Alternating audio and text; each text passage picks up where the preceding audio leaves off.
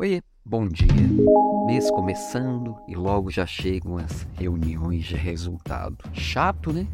É chato, mas necessário. E eu mesmo já negligenciei muita reunião de resultado porque achava chato, porque achava que era mais do mesmo, porque achava que não era relevante e não ganhei vantagem nenhuma com esses desprezos. Então, já que não dá para eliminar, e eu acho que se ela for bem feita, ela é muito necessária, vamos aproveitar dela o melhor possível, né?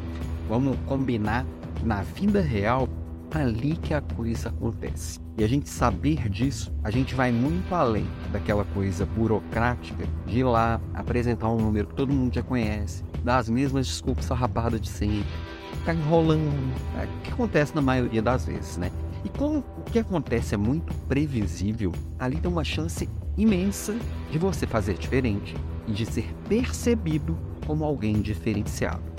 Usando alguns cuidados, né? Porque assim, a reunião ela tende a ser burocrática mesmo. E ela tende a ser. E se, e se tiver template, pior ainda. 99,7% de chance de ser uma reunião ruim. Né? Se tiver template pro, pro PPT, aí ferrou.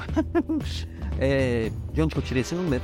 Não sei, da minha cabeça. Mas ele tem 72% de chance de estar certo, tá? Então, sim, se a tendência é ser chata, a tendência é ser mais do mesmo, a tendência é ser o mesmo número. Se você faz diferente, logo você vai ser percebido. E o diferente é percebido pro bem e pro mal. E eu tô falando de ser diferente porque assim, a maioria das pessoas vai ir para quê? Se, se o meu resultado tá bom, eu vou fazer de tudo para te provar que ele tá bom é porque eu sou bom. Se meu resultado tá ruim, eu vou fazer de tudo para te provar que o resultado tá ruim, mas não é por minha culpa. É isso que acontece 99% das reuniões de resultado. Tá? Agora, quando você vai com uma cabeça de tentar entender o que cada um está fazendo, realmente interagir com as pessoas, com perguntas, não para ferrar o outro, mas para ajudar o outro assim, a ser entendido, para ajudar a conectar com o que outra pessoa apresentou, a tentar construir um storytelling, contar uma história de como foi o mês fechado, ciclo fechado, período fechado, trimestre fechado. Pois é, fechamos um trimestre agora, já foi um quarto do ano. Como que eu conto a história desse trimestre? O que eu tenho de aprendizado nesse trimestre? Vão ter sucessos, sempre vão ter sucesso, vão ter fracassos. E não é que não existe fracasso se existe aprendizado. Existe feedback. Que, que feedback que esse sucesso e esse fracasso me trazem que eu posso usar como matéria-prima para o próximo trimestre, para o próximo mês, para o próximo ciclo, para a próxima semana. Se eu consigo parar, entender, analisar, aprender crescer, eu vou para outro nível.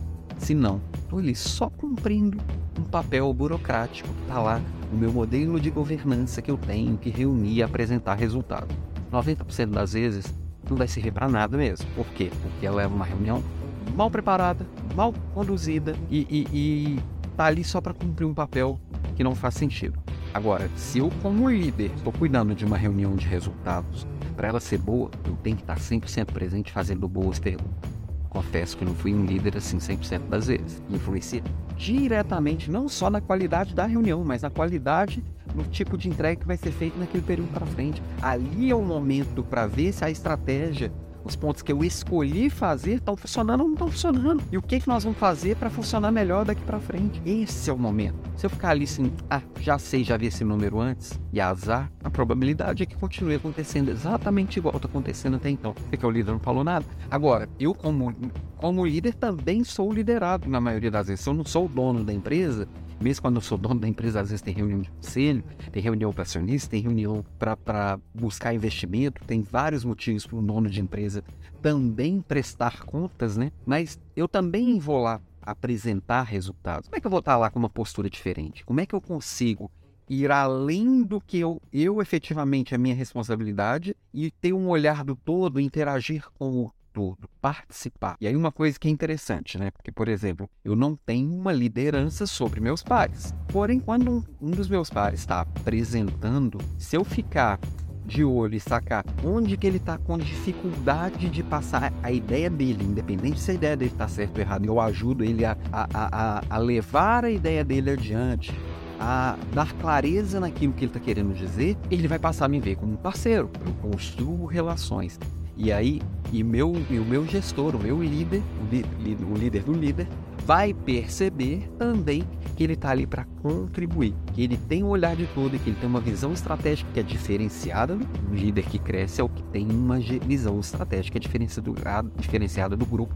Sempre quem que tem esse olhar mais amplo, não é só quem faz bem o seu. Se eu faço só bem o meu, não tenho um sucessor preparado, eu vou ficar para sempre onde eu estou. Agora, se eu tenho um olhar estratégico, preparo o sucessor, olho para o todo, consigo conectar as pontas, entendo o que meus colegas estão falando, naturalmente construo um caminho de evolução. Bom, enfim, começar a semana falando de reunião de resultado é de lascar, né?